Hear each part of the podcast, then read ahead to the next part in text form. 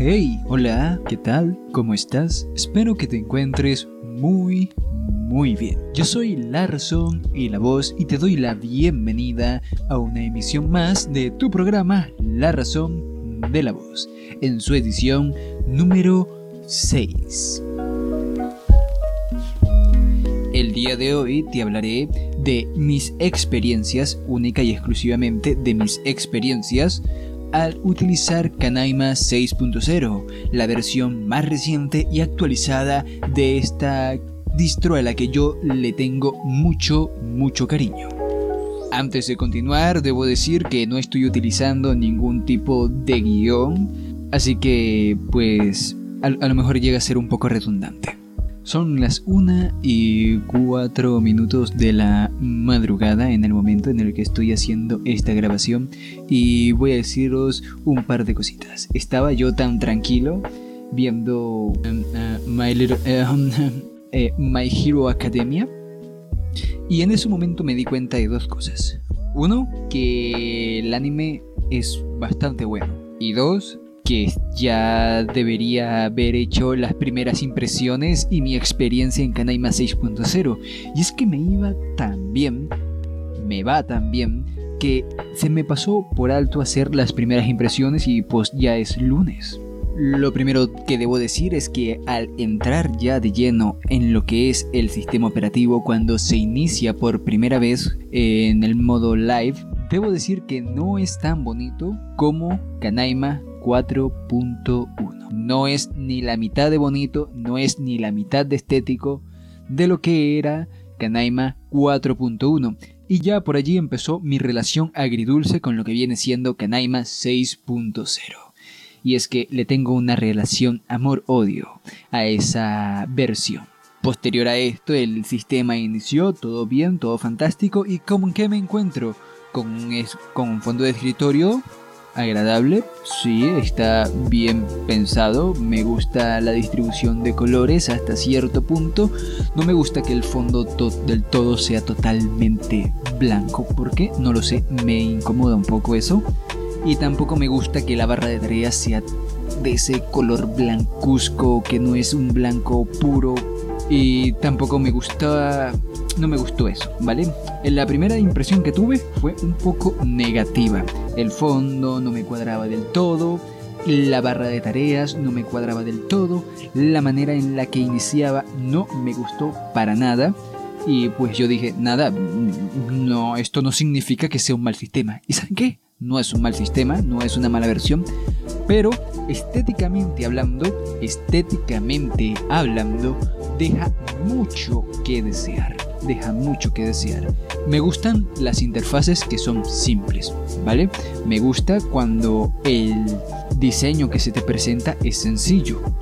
Le da cierta elegancia, pero de eso a que sea soso, a que se sienta, por decirlo de una manera, sin sabor, hay una gran diferencia. O quizás hay una línea muy delgada, no lo sé pero para mí es una gran diferencia. Y es esta distro, la interfaz, el aspecto visual en general de esta distro, así a primera instancia, cae en lo segundo.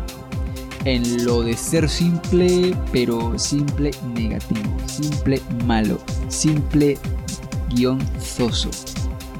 ¿Vale? Por ahí vamos. Y esta es la primera impresión que tuve al empezar a interactuar con Canaima 6.0 pareció un sistema simplón, soso, con falta de ánimo en su diseño. Pese a todo esto malo que he dicho, que no me gusta los colores seleccionados por defecto, la interfaz eh, te puedes acostumbrar fácilmente a la interfaz, ¿vale? No es algo que te choque, no es algo que te abrume así, pero te puedes acostumbrar fácilmente a ella. Lo digo porque ya lo he usado durante un rato y pues no he tenido mayores inconvenientes con esto. Otra cosa negativa, vamos más con, las cosas negativas, siempre lo malo primero, siempre lo malo sobresale, que se le va a hacer así en la vida. Es la falta de personalización, ¿sabes? Una cosa que me gustaba de 4.1 es que había más o menos una cantidad decente de variedad, ¿vale? Había, si no te gusta el verde pastel que traía por defecto, esos tonos de verde pastel que traía por defecto, pues los cambiaba por los tonos de azul pastel o los tonos de blanco y azul pastel o por el negro de Aiguata Dark, no sé cómo se, Adwata, Adiwat, no sé, e, ese, ese tono que, que también trae allí por defecto y que es negro con tonos de azul y que personalmente es el que le puse. Lo que no me gusta es que al utilizar este tema no cambia la barra de tareas y no cambia el menú de inicio y es algo que yo no lo entiendo porque cuando hacía esas modificaciones en 4.1 pues cambiaba toda la interfaz, no solo no solo, la, no solo cambiaba los colores dentro de las aplicaciones o los colores del, del, del, gestor de archivos o cosas por el estilo. No, no solo cambiaba eso, sino que cambiaba todo. Yo sigo siendo usuario de Canaima 4.1, me gusta ese sistema y comparándolo visualmente, a primera instancia yo me quedo con 4.1, ¿vale? quedo con 4.1. Su, su aspecto visual es más elegante, es más estético. También es sencillo, pero como dije es elegante, ¿vale? No cae en los osos, en lo simplón. Ahora vamos con lo positivo. Creo que ya he dicho todo lo negativo acerca del sistema. Vamos con las aplicaciones. Las aplicaciones que trae por defecto, me agrada, trae un buen repertorio de aplicaciones por defecto. Eh, algunos editores de audio, varias aplicaciones multimedia, el programa que utilizo para seguir los podcasts y escuchar música de SoundCloud sin tener que abrir ningún navegador ni nada, pues maravilloso, última versión, funciona de maravilla. Eh, creo que trae las últimas versiones de casi todos los programas. Eh, el resto hay que actualizarlos con el centro de actualización de software, pero que vamos, que es rapidísimo porque son apenas actualizaciones. Cuando entras en Canaima 4.1 te topas con, creo que ya para este momento serían como 420 actualizaciones, ¿vale? Y eso es muchísimo. Eh, sale, allí ese número, 416 actualizaciones. Y es un número muy grande, muy grande. Por ese aspecto, mm, es obvio, es un sistema que acaba de salir. Todas las aplicaciones están actualizadas, todas o casi todas están actualizadas. El navegador es actualizable, ¿vale? Se puede actualizar solo. E, es maravilloso, no es como el Kunawaro que traía antes, que dependía de, de una sola persona que estuviera haciendo la compilación y todas esas cosas que se, creo que se explicaron en el podcast número 4 en el que entrevisté a uno de los encargados de Canaima 4.1. Compatibilidad de programas. Funcionan de maravilla, al menos todos los que probé, todos los que utilicé y los, que y los programas que utilizo constantemente también funcionaban de maravilla.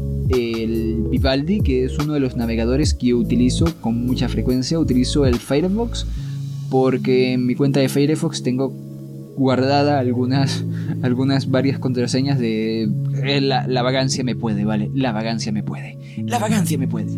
Tengo guardado allí algunas de mis contraseñas y muchos marcadores. Entonces tengo el, Firefox para esos casos. Y el Vivaldi, pues es mi navegador que utilizo así más regularmente.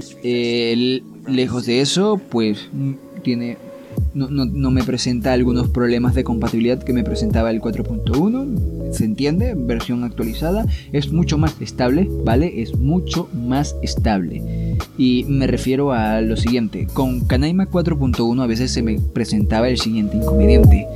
Cuando hacía ciertas cosas o cuando tenía, por ejemplo, supongamos que estoy eh, quiero grabar un podcast, que, que lo he hecho, estaba, tenía el eh, LibreOffice, tenía allí eh, para escribir, tenía allí abierto mi guion y todo, y tenía abierto al mismo tiempo eh, Audacity. Y pues que, yo no sé, en un momento determinado el PC hacía... explotaba, no lo sé, el, el, el sistema crasheaba muy feo y pues era un error que se daba cada tanto, pero que ahí estaba y que no lo he sufrido, que mi experiencia en Canaima 4.1 generalmente en general ha sido muy positiva y mi experiencia en 6.0 ha sido mejor en ese aspecto. También el 4.1 tenía un error que yo no comprendía por qué sucedía eso, que es cuando se cuando habían bajones de luz así de deluxe, de luz así con constantes, es decir, que se fue ahorita regresa en media hora. ¿Vale? Regresó en media hora la luz. Ha regresado la luz, espero media hora, una hora para encender de nuevo el ordenador. Y entonces enciendo el ordenador nuevamente y uh, se baja la luz. Eh, el ordenador no recibe suficiente corriente y se apaga.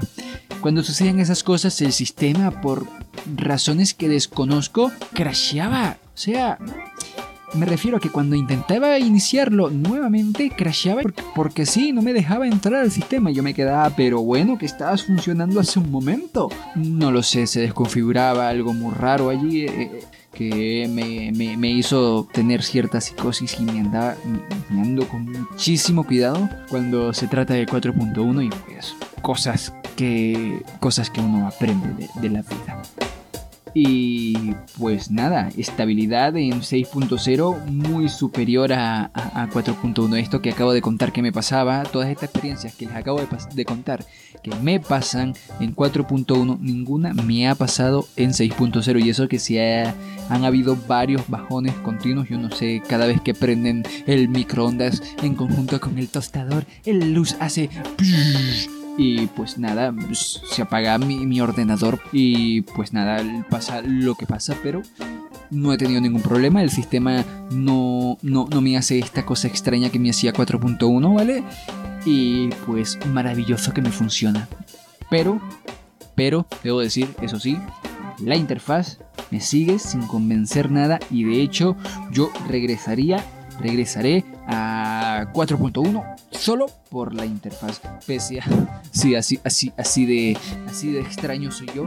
Pero es que a mí me gustan las cosas que son estéticas, que son relativamente elegantes, que, que son bonitas, que son vistosas. Y este sistema no me entra por los ojos. Y como no me entra visualmente hablando, pues nada, no, no me puedo llevar bien, no puedo tener una relación estable con este sistema. Entonces, mis conclusiones, es un buen sistema, ¿sí? Es muy, muy estable. Ofrece mejoras considerables con respecto a los sistemas anteriores, con, respecto a las versiones anteriores de Canaima.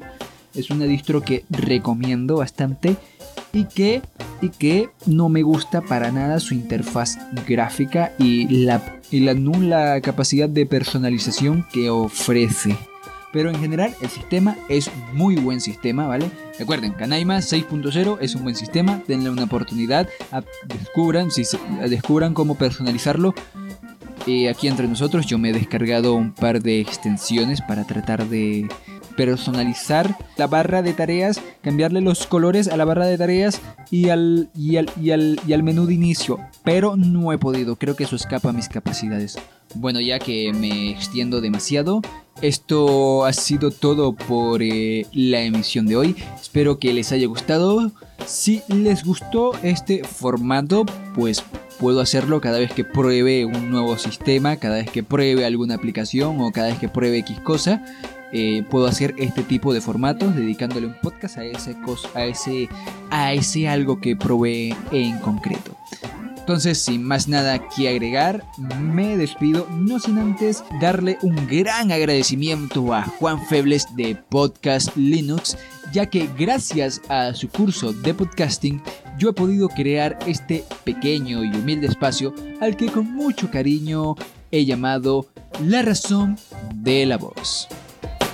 Recuerda que si quieres estar al tanto de todo lo que pienso, digo y hago, puedes pasarte por mi perfil en Twitter, Diáspora y Mastodon. Puedes encontrarme como La Razón de la Voz. Y si quieres ser el primero en enterarte de las novedades y en escuchar mi podcast, te sugiero que te unas a mi canal de Telegram. Subo allí primero los podcasts. Todos los enlaces los podrás encontrar fácilmente en las notas de este podcast te ha hablado la razón y la voz.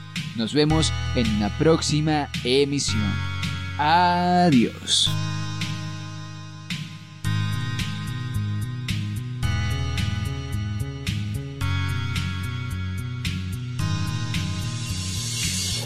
Piensa vivimos en libertad porque celebra independencia cada año por igual porque ya no nos condenan a muerte por expresar cada pensar de nuestras mentes aunque sea algo radical pero piénsalo bien quizá escrito no está y es que una palabra te puede matar porque lo que te expresas no puede gustar y cuando menos lo sospeches desaparecerás ya que las reglas son tan solo un antifaz que por debajo se corrompe en su densa oscuridad porque una dictadura en ruinas vive bajo del mar. Nadie la ve pocos lo saben 43 quizá. Por otro lado hemos pensado que podemos cambiar con nuestro voto directrices de un país singular cuando votar solo ha servido para hacernos pensar que el poder de elección tenemos que inocencia verdad es más. Cómo puede ser libre y escapar quien ignora la cárcel en que está quizá no somos libres en sociedad